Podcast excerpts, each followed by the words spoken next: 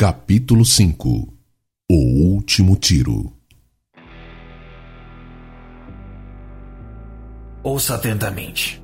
Primeiro, vamos lá para fora e resolvemos isso da maneira correta, como dois homens devem resolver, sem a interferência da lei. Segundo, você abaixa sua arma e tomamos uma última dose. Terceiro, você me entrega o seu cavalo e eu sigo meu caminho e fingimos que nada disso aconteceu. O que acha? Feeling olhou para as pessoas do salão, compartilhando sua gargalhada. John estava sentado tranquilamente, de frente com o copo de uísque na mesa do balcão. Viram isso? Esse cara é uma piada.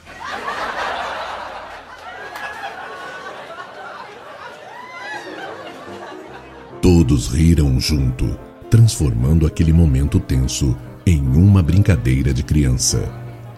Assim, todos voltaram aos seus lazeres e o ex-soldado folgado se desviou do forasteiro por um segundo. Quando voltou, repentinamente John levou sua mão sobre a cabeça de Feeling com toda a força, o empurrando sobre o copo e o balcão. Abrindo um corte enorme na testa do homem, que desmaiou no chão do bar. Todos se assustaram e ficaram olhando para o forasteiro. John pediu mais uma dose, bebeu e perguntou qual era o cavalo de feeling para Murphy, e então saiu.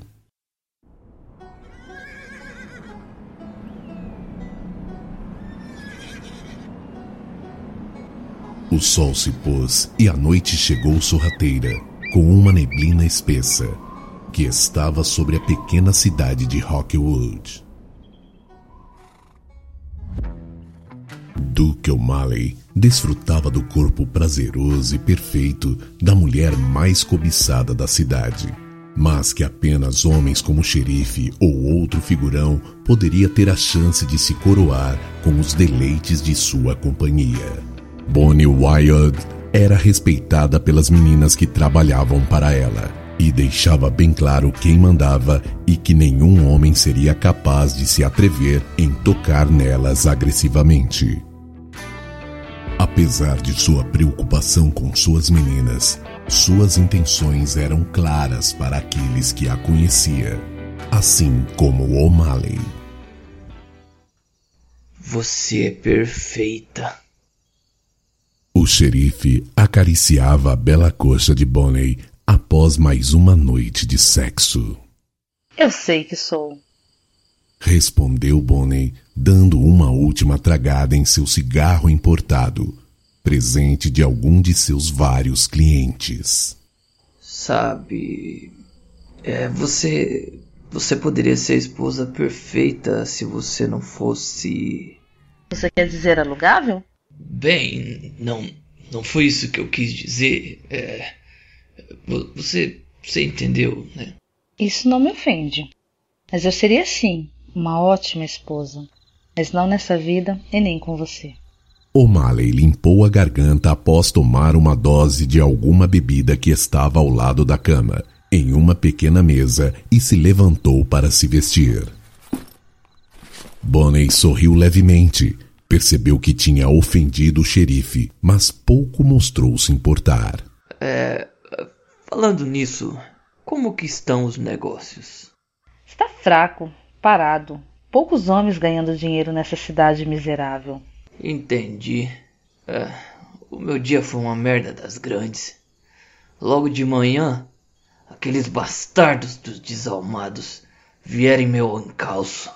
Dê graças a Deus que está vivo então, xerife. não que eu não desse conta deles, mas temos negócios a tratar, sabe? Você entende bem disso. Mas então um homem atirou e matou vários do bando do búfalo. Um forasteiro que o doutor escondia. O'Malley contou toda a história ao terminar de se vestir. Ainda deitada na cama, apenas com um fino lençol transparente sobre o seu corpo, Bonnie disse: Hum, que jeito estranho de tratar alguém que lhe salvou da morte. Hã? Como assim, Bonnie? O forasteiro. Ele estava aqui no salão mais cedo. Para quem é sustentado pelo pai, valor alto assim significa que ele vale muito. Bonnie tirou um cartaz de uma gaveta e o entregou. Hum, deixe-me ver. Duke O'Malley arregalou os olhos ao ver o que dizia. Procurado, vivo ou morto, não tem nome. 10 mil dólares? Você está surpreso? Claro, não coloquei nenhum cartaz de procurado. Não estava procurando ninguém, na verdade. O'Malley começou a andar sobre o quarto, pensativo, como se estivesse orquestrando algo. Hum, mas agora estou. Mais cedo, ele acabou com o feeling no bar, sem ao menos sacar uma arma, apenas usando um copo. Xerife se aproximou de Bonnie e pegou em seu queixo.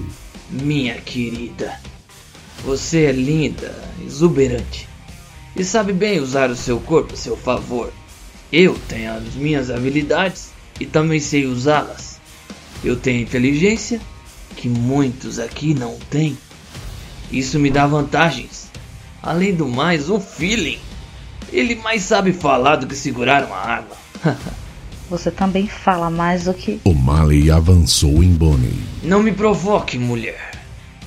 Eu te dei tudo isso que você tem e posso tirar quando eu quiser, meu amor. Não me faça esquecer a noite maravilhosa que tivemos, hã? Te vejo amanhã. O xerife lhe deu um beijo e saiu pela porta dizendo: Ah, e antes que eu me esqueça, durma bem, meu amor. Amanhã será um grande dia. John havia andado a tarde toda. Enfrentou um sol forte e ventanias de areia. Se protegeu usando sua bandana durante a viagem. Só parou para descansar ao entardecer.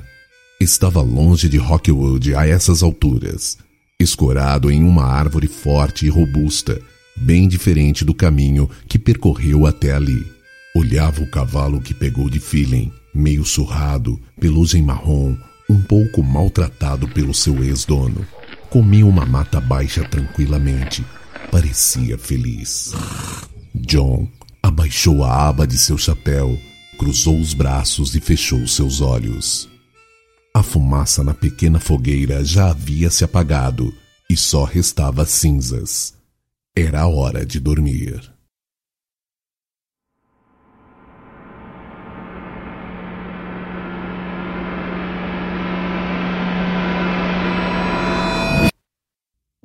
John virou para procurar O'Brien e uma tontura envolveu sua visão. Ainda de pé, mas com dificuldade ao andar, sentiu o sangue derramar sobre seus olhos, vindo da sua cabeça, mas não se lembrava o porquê. Fechou e abriu seus olhos e começou a andar novamente. A dor em suas pernas era intensa e por um momento lhe faltou forças em uma e caiu ajoelhado. O'Brien estava do lado de fora quando o ouviu. Você. Você não vai fugir de mim, O'Brien! Eu vou te gastar no inferno se for preciso! John se esforçou para levantar e então continuou. Com muita dor, não ouvia nenhum barulho vindo de fora. Eu sei que você está aí, me frente. Seu desgraçado. O Brian sentiu que a voz de John estava lenta. Você não morre de jeito nenhum. Não é mesmo, seu maldito? pode. Pode apostar que. Não. John colocou a mão na costela, sentindo dor. De repente, O'Brien apareceu e jogou sua arma na frente de John, levantando os braços em seguida. Calma, calma. Sem armas, viu? Seu antigo companheiro mostrava as mãos limpas e o coldre vazio. Você não atiraria um homem desarmado, não é, John? John foi se aproximando da arma que foi jogada no chão. A visão lhe trapaceou novamente, deixando-o mais tonto a cada minuto que passava se abaixou com dificuldade para pegar a arma e jogou para O'Brien. Toma, pegue. Você não tá desarmado agora.